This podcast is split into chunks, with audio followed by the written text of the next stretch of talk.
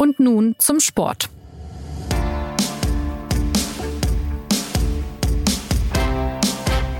Wenn man sich einen perfekten Start in ein Turnier ausmalen könnte, dann würde vermutlich das herauskommen, was den deutschen Fußballfrauen bei der WM nun gelungen ist. Beim 6 zu 0 zum Auftakt gegen Marokko haben sich so ziemlich alle Wünsche erfüllt und damit ist Deutschland so richtig drin im Turnier. Und nun vor dem zweiten Gruppenspiel gegen Kolumbien, ja, da lohnt sich also ein Blick auf die Mannschaft und den bisherigen Verlauf der WM in Australien und Neuseeland. Und deshalb sagt Jonas Beckenkamp herzlich willkommen zu einer neuen Ausgabe von Und nun zum Sport, dem Fußballtalk der SZ.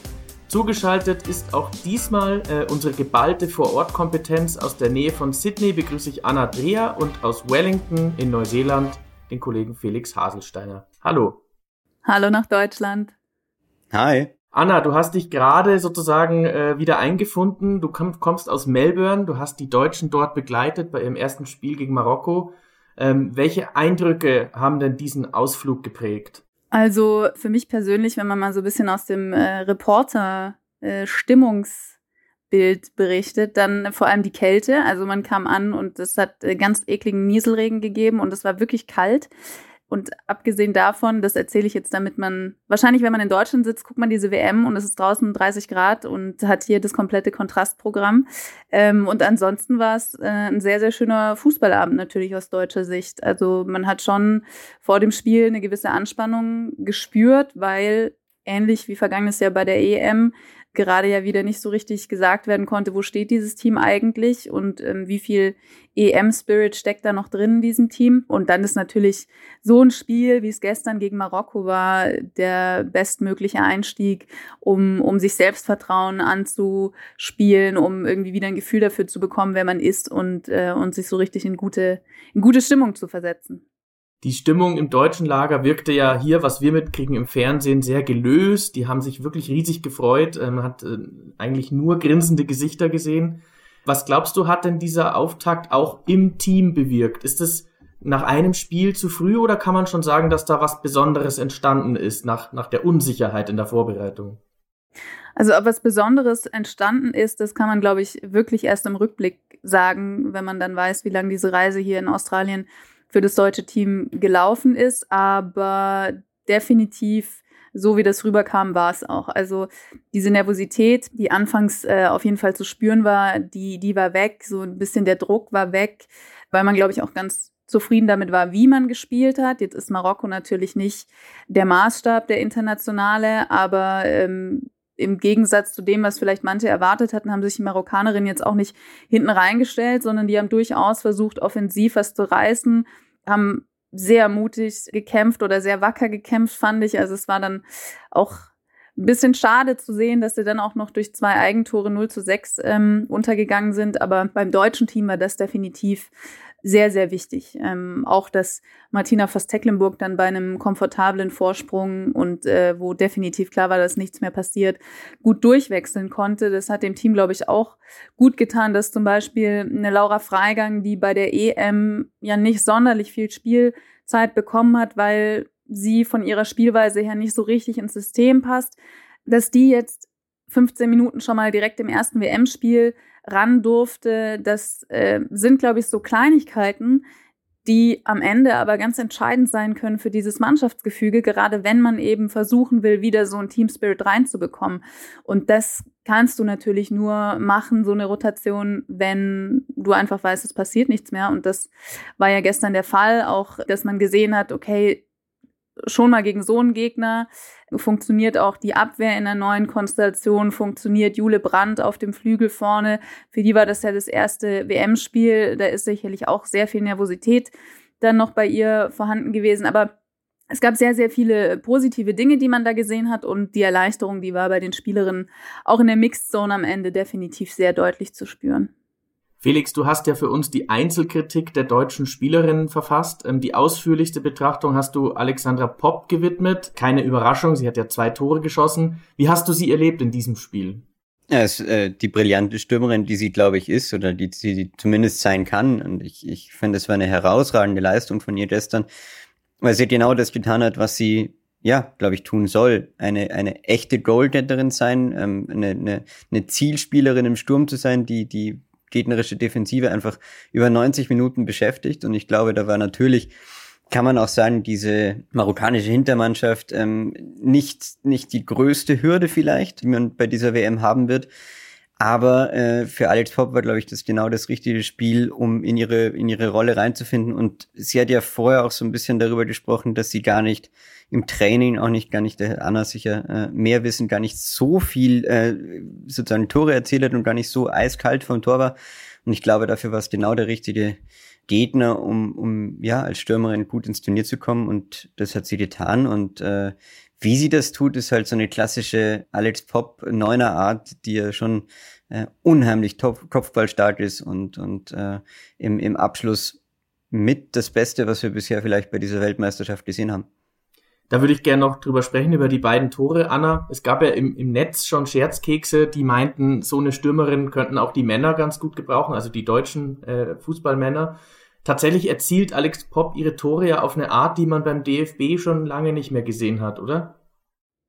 Also beim DFB bei den Männern vielleicht nicht, aber äh, tatsächlich waren diese Tore ja komplett ihr, ihr Markenzeichen. Also die ist ja bekannt dafür, dass sie wie vielleicht keine andere Spielerin aktuell mit dem Kopf trifft. Ähm, mit, mit diesen beiden Toren, die sie jetzt gegen Marokko erzielt hat, war sie jetzt insgesamt elfmal erfolgreich bei EM und WM zusammengerechnet und allein achtmal davon per Kopf. Also da sieht man schon, dass das ihre Stärke ist. Ob es jetzt Standard ist oder nicht, das ist eigentlich egal.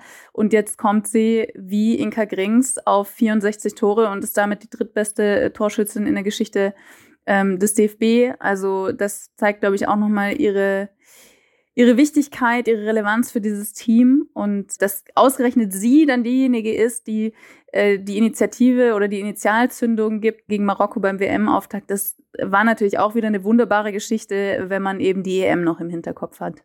Speziell mir in Erinnerung ist das zweite Tor äh, im Zurückfallen mit dem Hinterkopf, glaube ich, nach einem Eckball. Felix, also das hatte schon was von Horst Rubisch, äh, der, der sie ja mal trainiert hat, glaube ich sogar.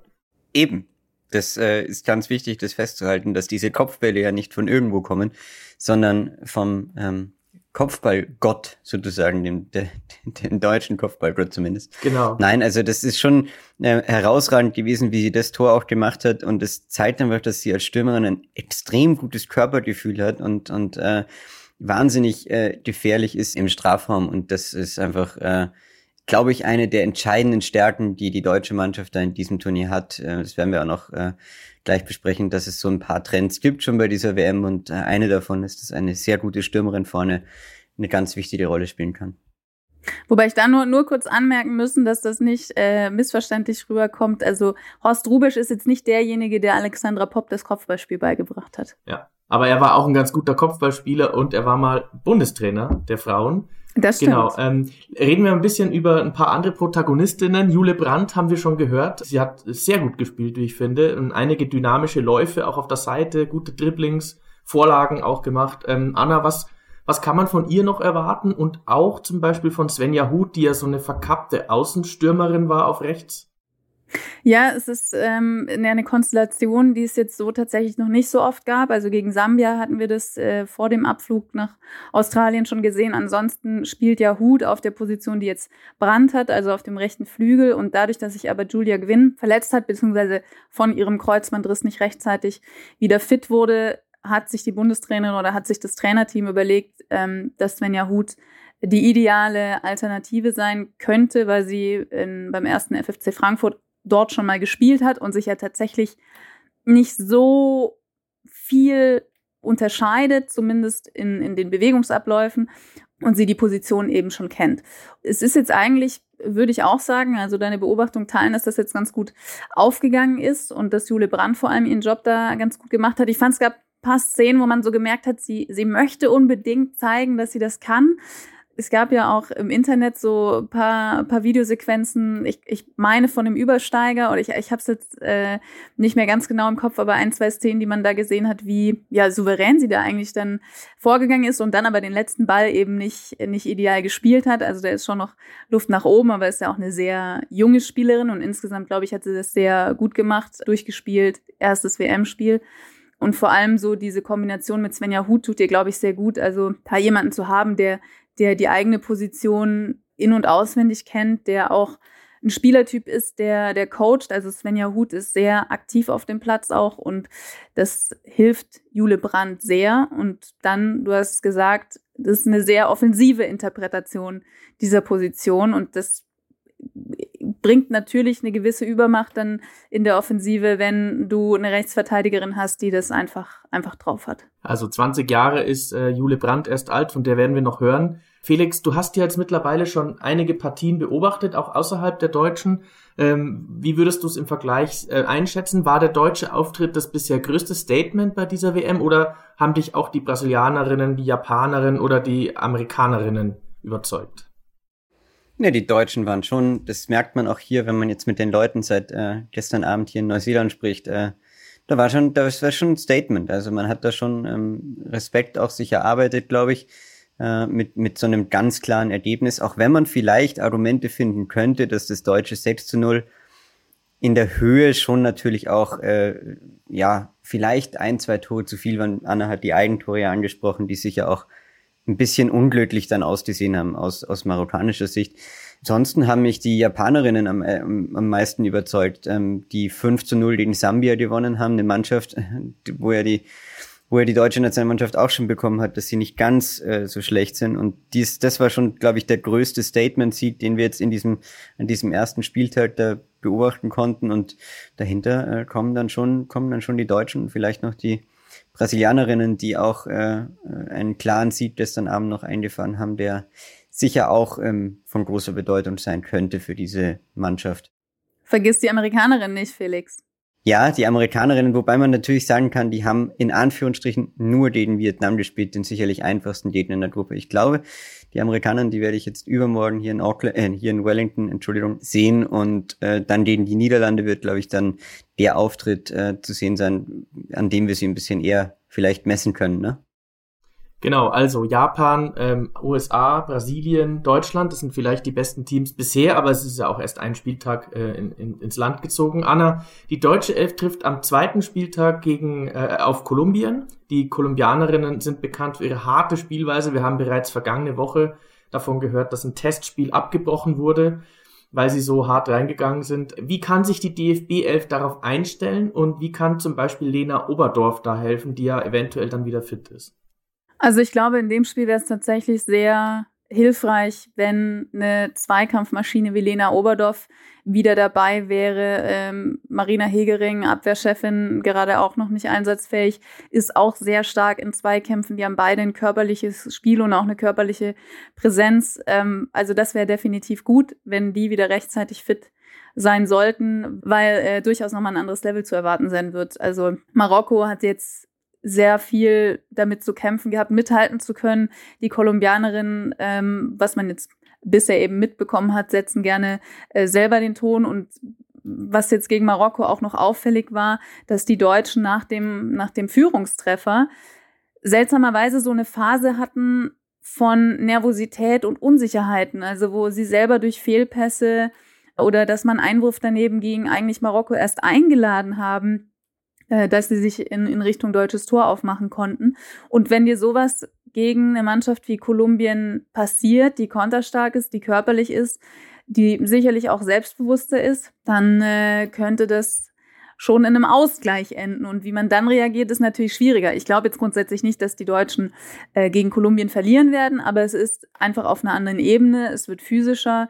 Äh, die Deutschen dürfen sich da definitiv nicht, nicht so eine Unsicherheitsphase leisten, um dann allein zu riskieren, dass, dass ein Ausgleich oder vielleicht sogar ein Rückstand, äh, ich rede jetzt aber sehr pessimistisch, ähm, passiert. Ähm, Kolumbien hat ja jetzt auch Südkorea besiegt, also die kommen auch mit dem Aufwind eines Erfolges in dieses nächste Spiel. Aber ähm, grundsätzlich glaube ich, jetzt auch mit diesem Selbstvertrauen, was man aus dem 6 zu 0 gezogen hat ähm, und, und dadurch, dass man jetzt ja schon vorgewarnt ist ähm, und das nicht nur in der Theorie gehört hat, wie den Kolumbianerinnen spielen, sondern dass es jetzt eben schon äh, tatsächlich Beispiele gab ähm, für dieses Auftreten, ähm, müssten die Deutschen sich eigentlich schon entsprechend vorbereiten, dass sie dagegen halten können dann äh, würde ich gerne ein bisschen über die Stimmung sprechen. Wir haben ja auch schon im ersten Podcast vor einer Woche ähm, das kurz angerissen, dass es sehr unterschiedliche Stimmungsbilder ähm, gab zwischen Neuseeland und Australien. die beiden Gastgeberländer, also eher Euphorie in Australien, ähm, Zurückhaltung damals noch in, in Auckland. Felix, du warst jetzt in Auckland und bist jetzt in Wellington. Ähm, wie sieht's denn nach ein paar Turniertagen aus? Also die Ferns, die Neuseeländerinnen, haben ja zum Auftakt zumindest mal gewonnen. Hat das ein bisschen was bewirkt? Ja, es hat auf jeden Fall was bewirkt. Also man merkt es, dass ähm, die Stimmung in diesem Land hat sich jetzt hat sich total verändert. Es ist äh, so richtig, man hat so richtig dieses Turnier für sich entdeckt, kann man sagen, auch durch die eigene Heimmannschaft, die natürlich mit diesem großen Erfolg am ersten Spieltag gleich mal gleich mal das richtige Zeichen gesetzt hat, die Leute irgendwie mit mit reingeholt hat im wahrsten Sinne des Wortes. Das zweite Spiel in Wellington bei ausverkauft und äh, hier in der Stadt war heute auch den ganzen Tag eine besondere Stimmung. Es war wirklich, man hat gemerkt, es geht um dieses Spiel und es geht darum, dass jetzt hier ein Turnier stattfindet. Und das war am Anfang noch nicht ganz so von der Woche. Und äh, es ist schon bemerkenswert, wie sich das jetzt innerhalb von wenigen Tagen so gebildet hat und wie die Neuseeländerinnen und Neuseeländer irgendwie diesen Fußball gerade für sich entdecken und, und großen Spaß dran haben. Und äh, am Abend kann ich jetzt nur von meinem Heimweg hier berichten, äh, sitzen alle da und, und haben Norwegen zugeschaut und die ganzen Pubs sind voll mit Menschen, so wie man sich das vorstellt. Und so war es vor einer Woche ganz sicher noch nicht. Also Norwegen sicherlich eine der Enttäuschungen bisher. 0 zu 0 jetzt im zweiten Spiel gegen die Schweiz. Also die stehen schon äh, sehr schlecht ähm, da im Moment. Äh, Felix, die anderen Teams, abgesehen von den Norwegerinnen, zum Beispiel die Schwedinnen, bei denen hast du dich ja auch umgehört. Wie, wie gehen die denn in, in diese WM und vielleicht auch mit ihrer Favoritenrolle um? Naja, die Schwedinnen sind ein ganz gutes Beispiel dafür, dass eine Favoritenrolle äh, bei dieser WM gar nicht so leicht zu erfüllen ist. Die haben ihr erstes Spiel knapp äh, 2, 2 zu 1 gegen Südafrika gewonnen, ähm, einen, den, den klaren Underdog und äh, das ist so ein bisschen das, was sich so durch, durch das Turnier zieht, wo wir jetzt am Anfang auch viele Spiele hatten, wo es eine klare Favoritenmannschaft gab und eine, ein, einen klaren Underdog auf der anderen Seite. Und ganz oft war es so, dass die kleineren Mannschaften sich sehr wacker geschlagen haben und wirklich den, den großen Schwierigkeiten gemacht haben, weil sie und das merkt man so im Frauenfußball, ist einfach das taktische Niveau inzwischen sehr hoch. Ja? Also die stehen alle extrem sicher, die machen wenig Fehler, die bieten wenig an. Und äh, das ist halt, äh, das zieht sich so durch die Nationen durch und das macht es für Schweden zum Beispiel eben dann auch schwer, äh, äh, so eine Dominanz auszustrahlen. Und auch dahingehend ist natürlich dieses deutsche Spiel nochmal gut zu bewerten, weil das haben die Deutschen ähm, wirklich gut gemacht, dieses, dieses diese Rolle als Favorit anzunehmen und äh, ja, einen klaren Sieg zu holen, was wirklich nicht alle Nationen so äh, von sich behaupten können, denen man so einen Favoritenstatus zutraut. Jetzt hast du schon angesprochen, äh, ein Trend sicherlich, wie sich der Fußball auch taktisch weiterentwickelt hat. Wie sieht's denn, Anna, äh, mit weiteren Trends und Beobachtungen aus bei der WM? Ist dir schon irgendwas Wiederkehrendes aufgefallen? Also zum Beispiel diese absurd langen Nachspielzeiten, die wir erleben oder auch andere Dinge? Also es gibt, wenn wir bei den Unparteiischen bleiben, zwei Dinge, die hier hervorstechen. Zum einen die von dir angesprochenen langen Nachspielzeiten. Da sind die Schiedsrichterinnen hier angewiesen, wirklich genau quasi mit der Stoppuhr zu gucken, wie lange haben die Unterbrechungen gedauert und dann tatsächlich entsprechend ähm, noch Minuten draufzupacken. Dann noch das Novum, dass Entscheidungen, die durch den Videoschiedsrichter oder Videobeweis ähm, gefällt wurden, erklärt werden müssen. Also wie beim American Football sind alle Schiedsrichterinnen hier dann, nachdem sie am Bildschirm waren, auf dem Feld, machen mehr oder weniger kurzen Mikrofoncheck und dann wird durchgegeben, warum jetzt wie entschieden wurde. das ist natürlich für die Fans ein, ein sehr guter Service, um nachzuvollziehen können, was jetzt wieso gemacht wurde. Und ich finde, dass es auch tatsächlich so einen Unterhaltungsfaktor mit reinbringt. Und ansonsten sind es natürlich die, die Ergebnisse, die auffallen. Also inzwischen hat man ja mehr ähm, höhere Ergebnisse. Also wir haben jetzt das ähm, 6 zu 0 der Deutschen, wir haben das 5 zu 0 der Japanerin gegen Sambia, dann gab es ein 3 zu 0 der USA gegen Vietnam. Aber ansonsten waren das ja sehr viele knappe Spiele mit wenigen Toren. Und bis dann Schweden 2-1 gewonnen hatte gegen Felix, hilf mir kurz. Südafrika. Gegen Südafrika war es ja auch tatsächlich so, dass das Team, was das erste Tor gemacht hat, gewonnen hat, weil es eben bis zu diesem Spiel gar keine Gegentore gab. Und das waren so Hinweise darauf oder Belege dafür, dass sich tatsächlich was getan hat. Selbst innerhalb der vergangenen vier Jahre, seit der letzten WM 2019 bis zu dieser WM in Australien, nämlich dass auch die kleineren Nationen die Phrase kennt ja jeder, es gibt keine Kleinen mehr. Im Frauenfußball gibt's die eigentlich schon noch, aber eben jetzt mit dem Unterschied, dass auch die Kleineren die Grundlagen wirklich absolut beherrschen und ähm, die Bundestrainerin scoutet oder hat natürlich bessere Scouting-Informationen als ich, aber sie meinte zu mir, dass sich dieses Spiel auch dadurch verändert hat, weil du jetzt wirklich nicht mehr sagen kannst, Nation XY hat noch Schwierigkeiten beim Verschieben oder ähm, beim Verteidigen oder so, sondern die beherrschen jetzt wirklich, zumindest den Eindrücken nach, wirklich alle diese Grundlagen. Und das klingt jetzt total banal, aber es ist einfach ein Entwicklungsprozess, der noch durchlaufen wird. Ich meine, bei den Männern hat man ja auch Teams, die, die großen Rückstand auf andere Nationen haben und man merkt jetzt hier eben unmittelbar, dass sich da in den vergangenen Jahren sehr viel getan hat und dass der, dass der Frauenfußball weltweit vom Niveau her einfach tatsächlich enger zusammenrückt und dass das die Spiele einfach viel weniger ausrechenbar macht und du eben nicht mehr sagen kannst, klarer Favorit wird sich durchsetzen. Frankreich zum Beispiel hatte wahnsinnig große Probleme gegen Jamaika und ist da mit einem 0-0 rausgegangen. Ja, ich erinnere mich, kann ich gerade äh, noch erwähnen, an ein 10 zu 0 der deutschen Elf 2015 gegen die Elfenbeinküste. Das waren noch andere Zeiten, kann man sich heute irgendwie nicht so ganz vorstellen. Ja, oder auch ein 13 zu 0 der Amerikanerinnen gegen Thailand äh, bei der letzten Weltmeisterschaft, was ist, also das war ja auch ein gutes Beispiel gegen Vietnam. Da war natürlich eine völlige Feldüberlegenheit bei den Amerikanerinnen, aber eben man war weit davon entfernt, dass das jetzt hier zweistellig wird. Also es wäre im besten Fall ein, ein 6-0 geworden, was aber dafür, dass die eine Nation riesengroß ist und, und alles für den Frauenfußball investiert äh, und die andere sind zum ersten Mal überhaupt bei einer Weltmeisterschaft dabei. Das ist äh, relativ dafür gesehen uneindeutig gewesen und das ist äh, auf jeden Fall eine ganz große Auffälligkeit äh, dass das taktische Niveau und äh, die, die, das Spielniveau generell hier einfach relativ hoch ist.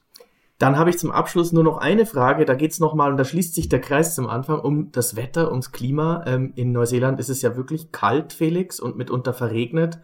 Trübt das eigentlich das WM-Erlebnis tatsächlich oder sind die Neuseeländer und Neuseeländerinnen damit cool, äh, weil sie kennen ja den Winter nicht anders? Ich wollte gerade sagen, sie kennen es ja nicht anders, ne? Also für, für, für manche Reporter äh, ist das hier äh, doch etwas äh, Besonderes gewesen. Also ähm, ich kenne jetzt mittlerweile einige Kolleginnen und Kollegen, die doch einige Euro und äh, Dollar in warme Daunenjacken gesteckt haben in den letzten Tagen. Ähm, weil wir, man, man unterschätzt es ein bisschen. Ne? Also es hat, äh, hat irgendwie so 10, 12 Grad und, und äh, hat äh, dadurch halt den, den Effekt, äh, dass man hier unten sehr viel Wind dazu bekommt, dann äh, wird es auf einmal noch ein paar Grad kälter.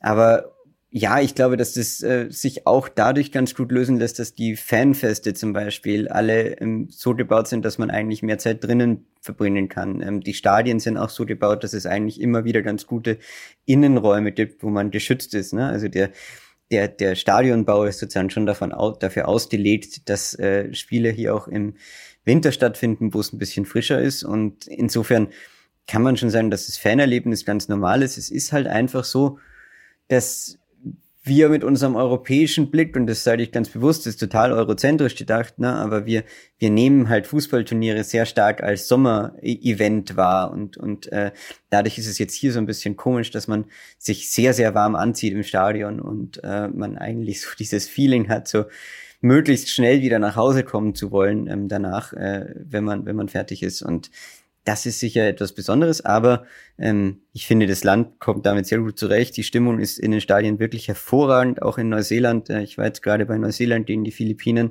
wo von beiden Seiten totale Euphorie ist, ne, weil es gibt hier auch viele philippinische Gastarbeiter, die alle da waren und es ist schon eine äh, echte WM-Stimmung, die da entsteht und äh, man trotzt da auch irgendwie so der Kälte und äh, die einzige schlechte Nachricht ist, es gibt keine Glühweinkultur hier in Neuseeland. Ich weiß nicht, wie das in Australien ist, Anna, aber ähm, das wäre vielleicht manchmal die Lösung, muss ich sagen. Ich habe ja auch noch keine äh, Glühweinstände entdeckt, aber die Stimmung ist hier definitiv auch sehr äh, sehr weltmeisterlich von, von dem Grundvibe, der so in den Städten auch ist. Also auch was man jetzt in Melbourne mit ähm, Fanfest und so weiter hatte, wie viel Plakate darum hängen auf den Trambahnen, ist riesengroß, äh, sind da die, die Gesichter von Spielerinnen zu sehen oder, oder Spielerinnen in Bewegung. Und das übrigens auch nicht nur die neuseeländischen oder die australischen, sondern wirklich mit internationalen ähm, Teams wird da plakatiert oder beklebt. Also man hat hier schon jetzt durchaus mehr dieses WM-Feeling, als ich es vergangene Woche in der Folge noch über meine Umgebung hier ähm, erzählen konnte. Und es ist ja natürlich auch ganz ähm, erwartbar, ja. Also, dass man in den großen Städten, in den Spielorten, da ist definitiv WM-Stimmung, trotz der Kühle und äh, in, in, im Rest von Australien. Also, wenn ich jetzt hier im im Uber schon teilweise gefahren bin, bin ich tatsächlich von einem Mann gefragt worden, ob denn die deutschen Spielerinnen alle aus dem gleichen Bundesstaat kämen. Konnte man noch ein bisschen Grundaufklärung machen, wie so ein Sportturnier funktioniert und wie sich Nationalmannschaften zusammensetzen. Aber vielleicht guckt dieser Mann ja jetzt, wo er von diesem Turnier gehört hat, äh, auch auch ein bisschen WM und dann schwappt das WM-Fieber vielleicht auch hier bis in den Norden von Sydney rüber. Ja, es zieht sich aber auch in die Kleinstädtischen rein, um das noch kurz äh, anekdotisch zu ergänzen. Ich war ja, wie gesagt, heute bei den Schwedinnen, Jonas, und äh, da hatte ich die lustige Situation, dass in Upper Hutt, einem wirklich kleinen Ort hier nördlich von Wellington, abwechselnd Plakate hängen, jeweils einmal mit äh, Kia Ora, was äh, neuseeländisch für guten Tag ist, und Hey Hey, was schwedisch für guten Tag ist. Und es schallt einen dann so entgegen, so Hey Hey, Kia Ora, Hey Hey, Kia Ora. Und äh, das Lustige ist, dass ich, dass ich dann unterwegs war und mit ein paar Leuten geredet habe und die haben alle gesagt, ja, sie sind jetzt totale Schwedinnen-Fans. Also äh, Appa hat es jetzt sozusagen äh, begeistert Schwedisch geworden für diese paar Wochen und äh, genauso sollte es ja auch bei einer Weltmeisterschaft irgendwie sein. Ne? Fußball-Völkerverständigung. Ja, genau. Also es klingt alles nach dem ziemlichen Gegenteil der WM in Katar, die wir im letzten Winter erlebt haben. Äh, da sind wir froh, dass die nächste WM dann doch nicht mehr vielleicht in so einer Gegend stattfindet. Die WM in Australien und Neuseeland ist aber in vollem Gang. Das haben wir gehört. Am Sonntag um 11.30 Uhr deutscher Zeit treffen die deutschen Frauen im zweiten Gruppenspiel auf Kolumbien. Das könnte ein ja, knochenharter Gegner werden. Wer sich darüber und auch über den restlichen Turnierverlauf informieren möchte, ist bei Felix und Anna in guten Händen. Ich sage jetzt mal Danke für eure Expertise. In den nächsten Tagen hören wir und lesen wir bestimmt mehr von euch. Und Dank geht auch an unseren Produzenten Emanuel Pedersen. Für Feedback sind wir gerne zu erreichen unter podcast.sz.de. Ich sage so long, danke fürs Zuhören und bis bald.